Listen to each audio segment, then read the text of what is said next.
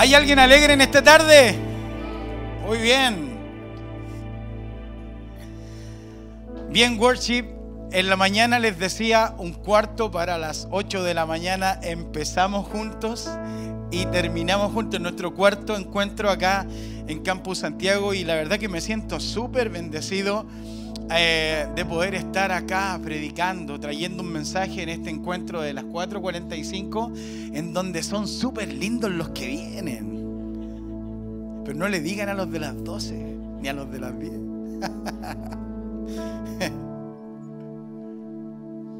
Agradecer siempre a mis pastores Patricio y Patricia por la confianza y la bendición que, que ponen en mi corazón de permitirme traer un mensaje poder compartir lo que Dios pone en mi corazón. Y saben, la, responsabilidad del que comparte o, tiene un tiempo de predicaciones es, es hermosa, porque tiene que ver con lo que Dios pone en el corazón. Y este mensaje particularmente es un mensaje que Dios me dio cuando estaba en nuestro campus en Montevideo. Y Dios me tocó tanto el corazón porque a través de un video de AR Mujeres. ¿Hay alguna mujer acá? Y el mensaje se llama Rotos pero vivos. ¿Cómo se llama? Rotos pero vivos y bien vivitos. Acompáñeme por favor al libro de Lucas capítulo 15 versículo 20 Lucas 15, 20 dice, y levantándose vino a su padre y cuando aún estaba lejos, lo vio su padre. Y fue movido a misericordia y corrió y se echó sobre su cuello y le besó. Señor, ya hemos orado, Señor, hemos preparado el corazón, pero quiero pedirte que me uses, Señor, por misericordia. Nadie viene a escuchar lo que yo tengo, Señor, sino que más bien tu palabra. Así que que en esta tarde, Señor, tú me puedas guiar en todo lo que pusiste en mi corazón. Amén. Y amén. Rotos, pero vivos. Y eh, había un testimonio que contaba Donela San Martín, que es una de nuestras voluntarios en Montevideo, en nuestro campus en Uruguay. Y ella contaba de una situación difícil que le tocó vivir y salía del lugar en donde estaba. Y ella dijo en el video, preferí en vez de morir, preferí seguir rota, pero viva. Y eso me, llamó mucho la atención y a modo de introducción hoy día quiero contarles que tengo la bendición de liderar el equipo de, áreas técnicas de acá de, de, nuestra iglesia. ¿Alguien se sacó una bulla por el área técnica de nuestra iglesia? Nuestros voluntarios son muy bacanes, nuestros héroes. Y me acuerdo que en la primera etapa en donde asumo este, este lindo desafío que pastores me, entregan, lo primero que, nos ponemos a hacer conjunto al equipo es buscar las cosas que están en buen estado eh, y restaurar o reparar las cosas que estaban en no tan buen estado y vender las que no estábamos utilizando. Me van siguiendo, ¿cierto? Es el primer levantamiento que hacemos en el área. Entonces, lo primero que, a, una de las cosas que le dimos curso al principio fue a restaurar la pluma que tenemos. ¿Alguien ha ido a, Puente Alto? Tenemos una pluma extraordinaria. Si cuando se conectan en noches de celebración han visto esas tomas en donde se ve todo el auditorio. Bueno, esa pluma, la verdad que la restauramos hace un año, yo creo, quizás. Eh, pero cuando cuando, le presento a, Carlos Méndez, que es un director de televisión, quien fue el que creó este, esta pluma de televisión de cuatro metros, ah, él es una persona completamente de confianza de nuestro pastor. fue, fue, su director de televisión en el programa de televisión que, que, tenemos nosotros en YouTube, Amigos Renuevos y Colonos de la Fe. Si alguno no lo ha visto, por favor, vaya, corra y disfrute de ese lindo tiempo junto a nuestro pastor y el equipo de nuestra iglesia. Eh, pero cuando se dio cuenta en el estado que estaba la pluma, la verdad que eh, fue algo un poco incómodo, un poco difícil, porque alguien que había creado algo que lo había hecho con tanto amor, lo estaba encontrando, la verdad que eh, de una manera en la que no era la manera correcta. Le faltaban piezas, winchas por todos lados, eh, pelada, no estaba pintada, eh, apurreada, le faltaban con piezas sueltas, me van siguiendo, ¿no? Entonces, lo que sintió en ese momento el creador de la pluma fue algo completamente heavy y a mí me dio, de verdad que pude sentir lo que estaba sintiendo el creador de la pluma, el que, el que había formado eso. Para dar contexto también a nuestra introducción, hay una técnica muy linda que hace un tiempo atrás Nico nos predicó, llamada la técnica del kitsui. ¿Alguien la conoce? La técnica del kitsui es una técnica hermosa de un término japonés que es traducido como carpintería de oro. Y también se conoce como el kitsun koroi o reparación con oro. Esto nace en el siglo XV y consiste básicamente en cuando a ti se te quebra una figura de losa o una figura de cerámica y nosotros lo único que hacemos apenas se nos hace tirar una taza, tenemos dos opciones. Una es botarla o la otra es restaurarla con la gotita. ¿Alguien tiene la gotita en casa? Entonces lo que nosotros pretendemos con la gotita es, es, ponerle la gotita a cada una de las piezas y que nadie se dé cuenta que se quebró. Más bien la técnica del kitsui es muy bacán porque la idea de la técnica es que la grieta donde se quebró y la pieza donde se quebró se vea que se quebró, pero la ranura de, lo que se quebró es pegada en oro.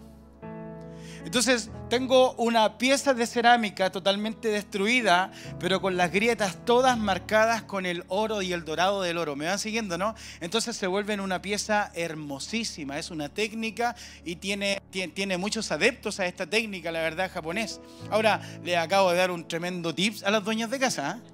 O sea, de verdad, no voten más, ocupen la técnica del kitsuji, quizás no con oro, pero con otras cosas, ¿no? Ah, y por último, para, eh, reafirmar la introducción de hoy día, ¿cuántos les gusta el séptimo arte del cine? ¿Sí? Muy bien. ¿Cuántos han visto Toy Story? ¿Puede levantar su manito? El que no la vio, que abandone la sala, pero de inmediato. en serio. es una película hermosa. De verdad que es hermosa. Eh, y me llama mucho la atención cuando Woody está completamente eh, destrozado, su brazo menos, y llega este restaurador que es el artesano y lo sienta y se pone los lentes. ¿Lo vieron el viejito? Y entonces empieza a, a, coser su brazo y luego de eso eh, le pone laca en el ojo y luego le pinta abajo del zapato y le tira una especie de laca y de pintura acá arriba y queda pero nuevecito de paquete. Goody. Y estos tres ejemplos, tanto el restaurador de nuestra pluma, la técnica del kitsuji y el artesano cuando repara a Woody, me hace pensar en que todos los que estamos acá hoy día reunidos hemos de alguna u otra forma decidido no morir, sino que más bien seguir rotos pero vivos en algún momento. Y hoy día vamos a ir desglosando algunos puntos porque el texto que acabamos de leer nosotros al principio es la parábola del Hijo Pródigo. Una parábola demasiado conocida, ultra, mega, hiper enseñada en nuestras escuelitas bíblicas, en los institutos bíblicos, en predicaciones. Tenemos aristas en donde ponen su mirada en el Padre, aristas en donde ponen su mirada en el Hijo Pródigo, otros en donde ponen la arista en el hermano del Hijo Pródigo. Y en esta tarde me gustaría que pudiéramos hablar acerca de cuando el hijo pródigo, que somos tú y yo, pudimos estar rotos en algún momento. Así que ah, el nombre del mensaje es rotos, pero vivos. Y el primer punto para los que están anotando es cuando estuvimos rotos. Sabes, me encantaría que en este momento, en este punto del mensaje, pudieras entender y pensar en cuánto estuvimos realmente rotos todos los que estamos acá. Y sabes, a lo mejor hoy día es un día en donde para el resto de las personas, el que me mira alrededor, mis compañeros de trabajo, la gente, los seguidores en Instagram, pudieran asimilar de que estoy pasando por el, mejor momento de mi vida, pero capaz que en la interna, personalmente, es un momento difícil para cada uno de nosotros. Y eso lo sabes tú solamente. Entonces el primer punto es cuando estuvimos rotos. quiero leer Lucas capítulo 15 del versículo 14 al 17 y dice, cuando tuvo, cuando todo lo hubo malgastado, vino una gran hambre en aquella provincia y comenzó a faltarle. Y fue y se arrimó a uno de los ciudadanos de aquella tierra, el cual le envió a su hacienda para que apacentase cerdos. Y deseaba llenar su vientre de las algarrobas que comían los cerdos, pero nadie le daba. Y volviendo en sí, dijo, ¿cuántos jornaleros en casa de mi padre tienen abundancia de pan? Y yo aquí perezco de hambre. El hijo pródigo estaba viviendo una condición completamente difícil, literalmente estaba roto. Porque la verdad es que ninguno de los que estamos acá queremos cerrar, ninguno de los que estamos acá queremos fallar. ¿Hay alguien que, se levante un día y diga, hoy día quiero que me vaya mal? ¿Quién? ¿Quién? Nadie. Todos nos levantamos pensando en que la vamos a romper, en que hoy día le vamos a pegar el palo al, gordo, al, gato.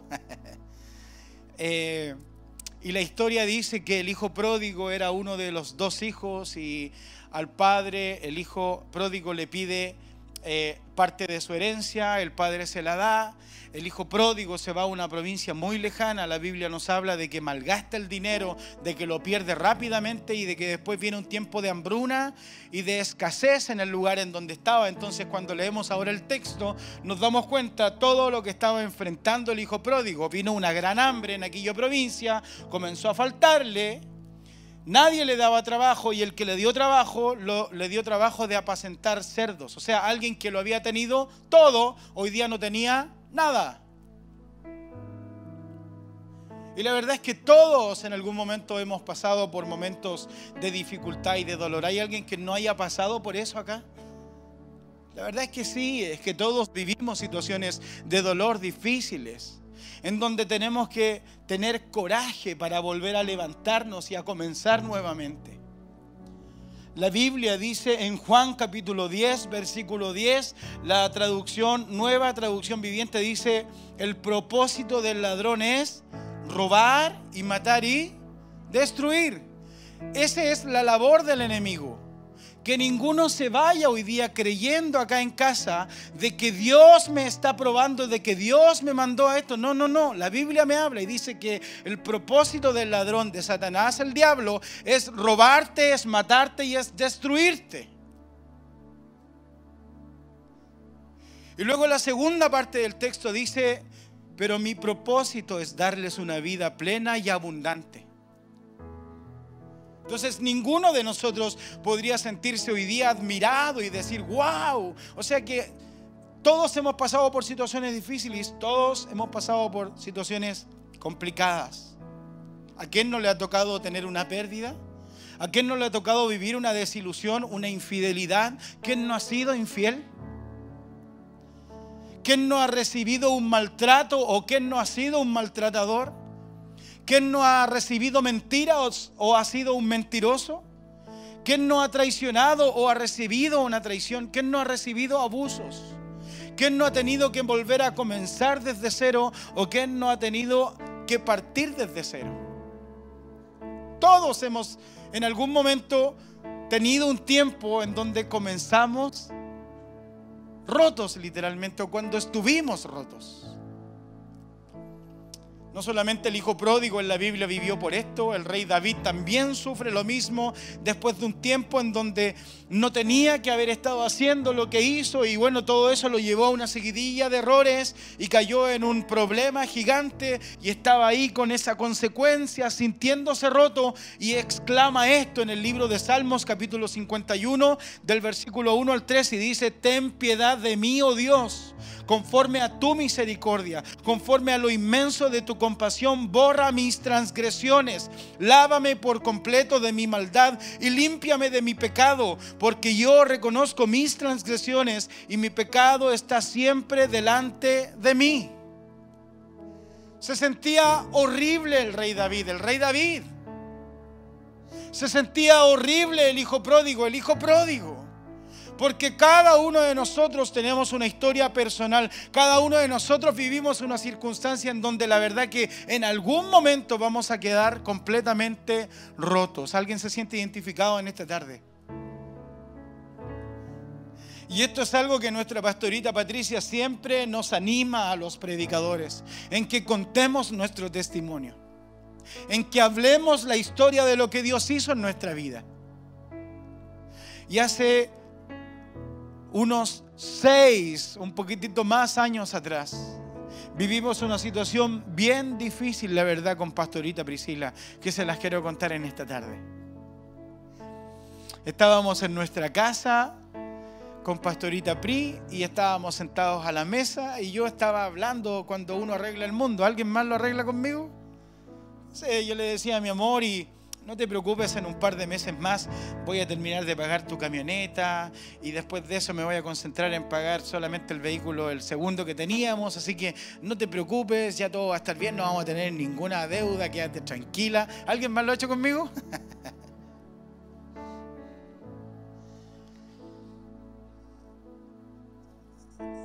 Y en unas semanas después, en un choque automovilístico, yo en la noche pierdo el vehículo, eh, pérdida total, choco contra un, bus, todo mal, la consecuencia.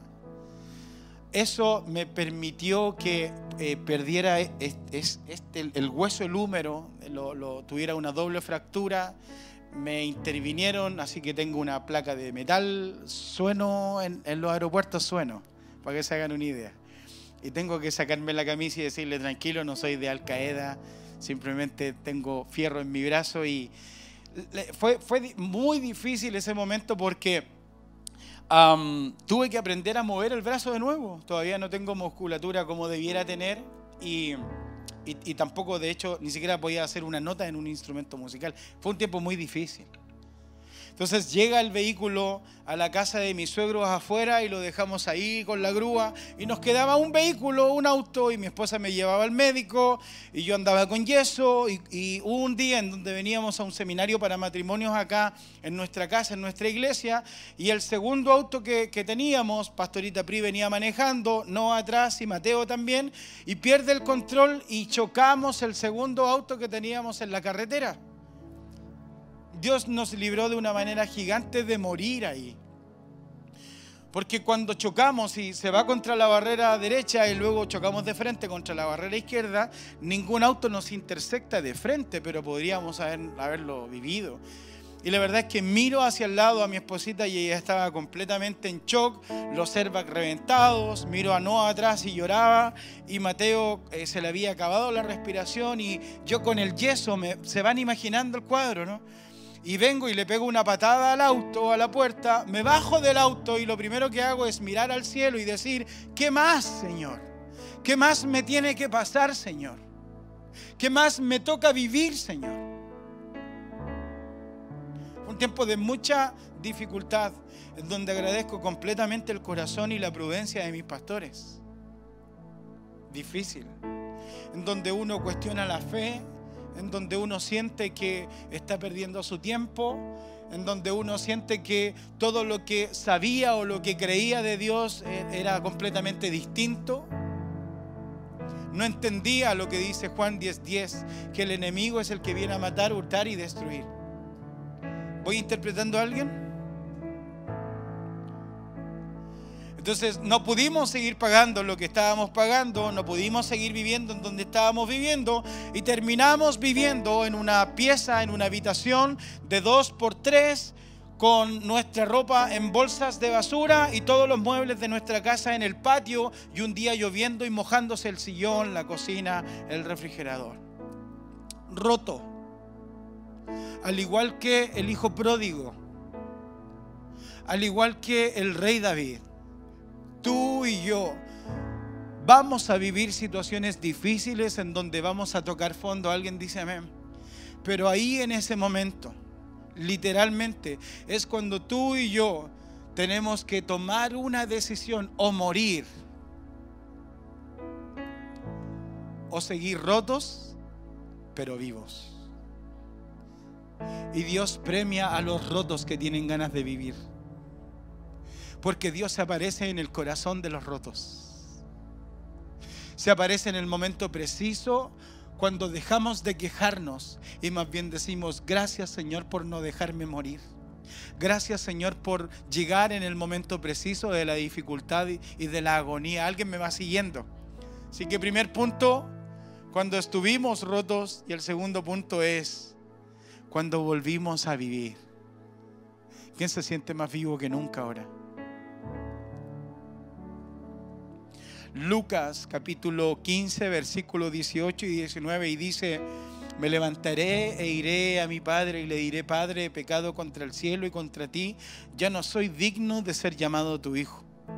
Hazme como uno de tus jornaleros. ¿Sabes? Lo que cambia de morir a seguir viviendo es la determinación de nuestro corazón. Y en esta tarde yo quiero que tú y yo tomemos una determinación. Yo quiero que tú y yo tengamos, seamos determinantes en que no nos podemos quedar en la situación en la que estamos creyéndole al enemigo todas las mentiras patéticas que nos va plantando en la mente, sino que más bien cerrar los ojos y decir, me levantaré, iré a mi padre y le diré, Padre, pecado contra el cielo y contra ti, pero Él va a salir a buscarme en el camino, me va a abrazar y me está esperando. Alguien dice amén. Porque ninguno de los que estamos acá tenemos derecho a morir, sino que más bien a vivir. La Biblia me habla de que Él vino a dar vida y vida en abundancia. Entonces todo cambio nace de una determinación, de una decisión personal. Fue lo que hizo el hijo pródigo. Y el rey David también lo hizo. Mira lo que dice el mismo Salmo 151 que delante leímos, ten piedad de mí, oh Dios. Mira lo que dice ahora el mismo capítulo, pero en el versículo, versículo 10 dice, y crea en mí, oh Dios, un corazón limpio y renueva un espíritu recto dentro de mí. Ya no era lo mismo. Era completamente distinta la actitud del rey David era completamente distinta la actitud del hijo pródigo. Porque Dios tiene una idea siempre hermosa y bella para ti y para mí. ¿Saben que Dios tiene planes de bien, tiene propósitos hermosos para ti y para mí?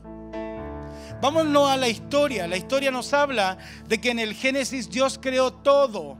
Y cuando lo creó todo, puso su obra maestra para que disfrutara el hombre. Luego de eso se torció el hombre y en el Nuevo Testamento viene Jesús a devolvernos la relación con Dios. Pero el propósito y el anhelo de Dios siempre fue de que tú y yo tuviéramos un propósito, de que tú y yo disfrutáramos, de que tú y yo tuviéramos abundancia. ¿Alguien dice amén a eso? Así que todo lo que puedes estar pasando hoy día es simplemente roto. Y vuelvo, eh, este es temporal, perdón, y vuelvo a leer el libro de Juan capítulo 10, versículo 10, pero ya no me fijo en la mentira del principio que dice el propósito del ladrón es robar, es matar y destruir sino que me fijo en la parte B del texto que dice, pero mi propósito es darles una vida plena y abundante. Eso es lo que quiere Dios para ti y para mí darnos una vida plena y abundante. Pregunto, ¿qué es lo que es vivir plenamente? O sea, pleno es que haya escasez, pleno es que te falte algo. No. El propósito y el anhelo de Dios es que tú y yo seamos bendecidos 100%. ¿Alguien dice amén a eso? Y mira lo que sucedió en la historia del hijo pródigo se pone mejor. Lucas 15:20 dice, y levantándose vino a su padre, y cuando aún estaba lejos, lo vio a su padre, y fue movido a misericordia, y corrió y se echó sobre su cuello y le besó. ¿Sabes? Puedes pensar en esta tarde que vas corriendo hoy día con una mochila llena de problemas, con una mochila llena de dificultades, con una mochila a lo mejor llena de interrogantes y vas pensando, esto le voy a decir a Dios, esto le quiero decir al Señor, necesito tantas cosas, pero el Señor va y te abraza y te dice, no me digas nada, sé todo, no te preocupes, tengo planes de bien para ti, te amo con todo el corazón. Porque ese es el anhelo de Jesús, ese es el anhelo de Dios. Él siempre ha tenido planes de bien para ti y para mí. Y aun cuando hoy día a lo mejor pensaste que el sueño americano iba a ser completamente distinto, alguien me va siguiendo, pero es temporal. Es un poquito de tiempo. No se compara a lo que tú y yo vamos a vivir en el cielo con Jesús. La Biblia dice que allá tendremos calles de oro y mar de cristal. Que no, no habrá llanto ni dolor, no no habrá dolor de espalda, no habrá crisis, no habrá escasez. Eso es lo que Dios tiene preparado para todos sus hijos. ¿Alguien lo cree? Ahora, Dios tiene un futuro brillante para cada uno de nosotros. Nuestra pastorita lo dice, esta iglesia, nuestra casa no es el lugar perfecto, pero sí quiero decirte en esta tarde que estás en el lugar correcto. Correcto. Así que si hoy día pensaste en, no sé si ir o no ir, te quiero, te quiero decir que Dios es el que pone el querer como el hacer. Y si hoy día estás acá es porque Dios lo permitió y lo plantó y lo, lo puso en tu corazón para que pudieras escuchar este mensaje hermoso. ¿Sabes qué?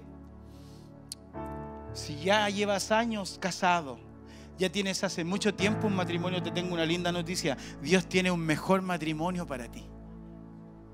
Puedes ser un mejor esposo, puedes ser una mejor esposa, puedes ser un mejor padre, puedes ser un mejor hijo porque Dios tiene planes de bien para ti.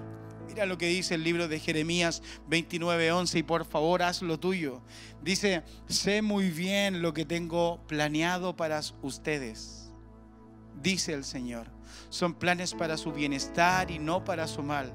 Son planes de darles futuro, un futuro y una esperanza. ¿Saben cuál es la conclusión de Rotos pero vivos? Es que el hijo pródigo tuvo el doble de lo que tuvo antes de pasar por lo que pasó. Y el rey David, el mismo Dios en su palabra, nos habla de que, y dice que David tuvo un corazón conforme al corazón de Dios. Y yo no morí en el accidente, sino que hoy día tengo la bendición de estar aquí parado diciendo, Señor, gracias por salvarme. Gracias por perdonarme. No lo merecía. No merecía otra oportunidad. Pero en su inmensa misericordia, Dios me amó. Y no morí. Sino que hoy estoy más vivo que nunca.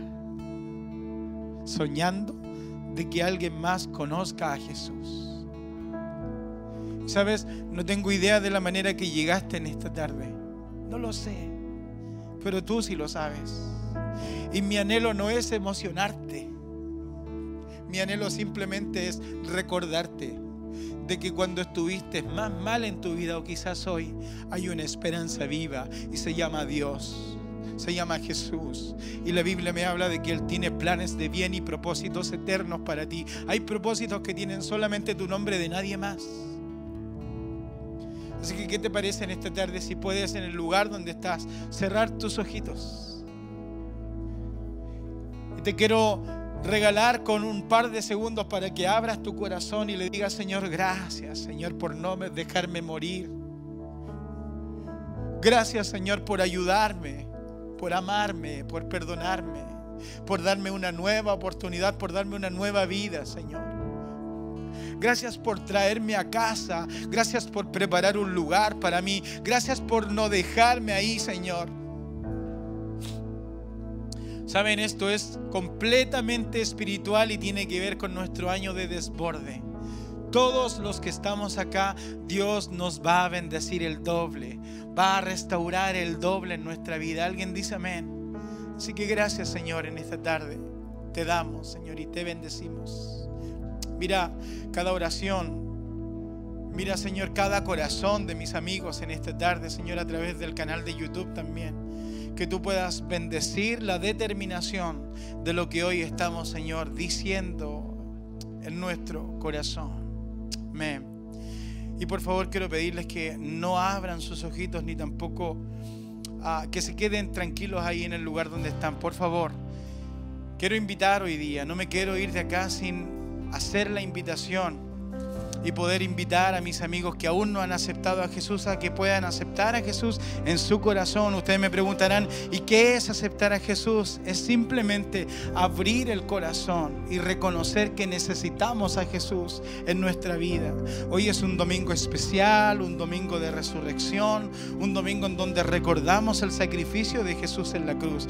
Es un buen domingo para no morir, sino que más bien seguir roto y seguir viviendo y que Dios haga algo hermoso en nuestra vida. Así que si hay alguno acá en la sala que quiera aceptar a Jesús en su corazón, quiero pedirle, por favor, todos están con los ojitos cerrados, que simplemente puedas levantar tu mano bien en alto si quieres aceptar a Jesús. Vamos, anímate, levanta tu mano bien en alto. Que Dios te bendiga, Dios te bendiga, Dios te bendiga, Dios te bendiga. Dios te bendiga, Dios te bendiga, Dios te bendiga, Dios te bendiga, Dios te bendiga, Dios te bendiga, Dios te bendiga, Dios te bendiga, Dios te bendiga, Dios te bendiga, Dios te bendiga. Es la mejor decisión reconocer en este domingo hermoso que Jesús entre en nuestro corazón. Así que queremos invitarte Puedes bajar tu mano, por favor. Quiero invitarte a que puedas repetir esta oración conmigo y con toda nuestra iglesia. Por favor, repítela. Señor Jesús, Señor Jesús, te agradezco que te hayas aparecido en mi camino. Perdona mi pasado. Te acepto como mi Salvador, como mi Redentor. Creo que fuiste a la cruz por amor a mí y resucitaste al tercer día en el nombre de Jesús. Amén y amén. ¿Qué te parece si te pones en pie y aplaudimos fuerte a nuestros amigos y le damos la bienvenida a la familia de Jesús? Vamos familia, seguimos adorando con worship.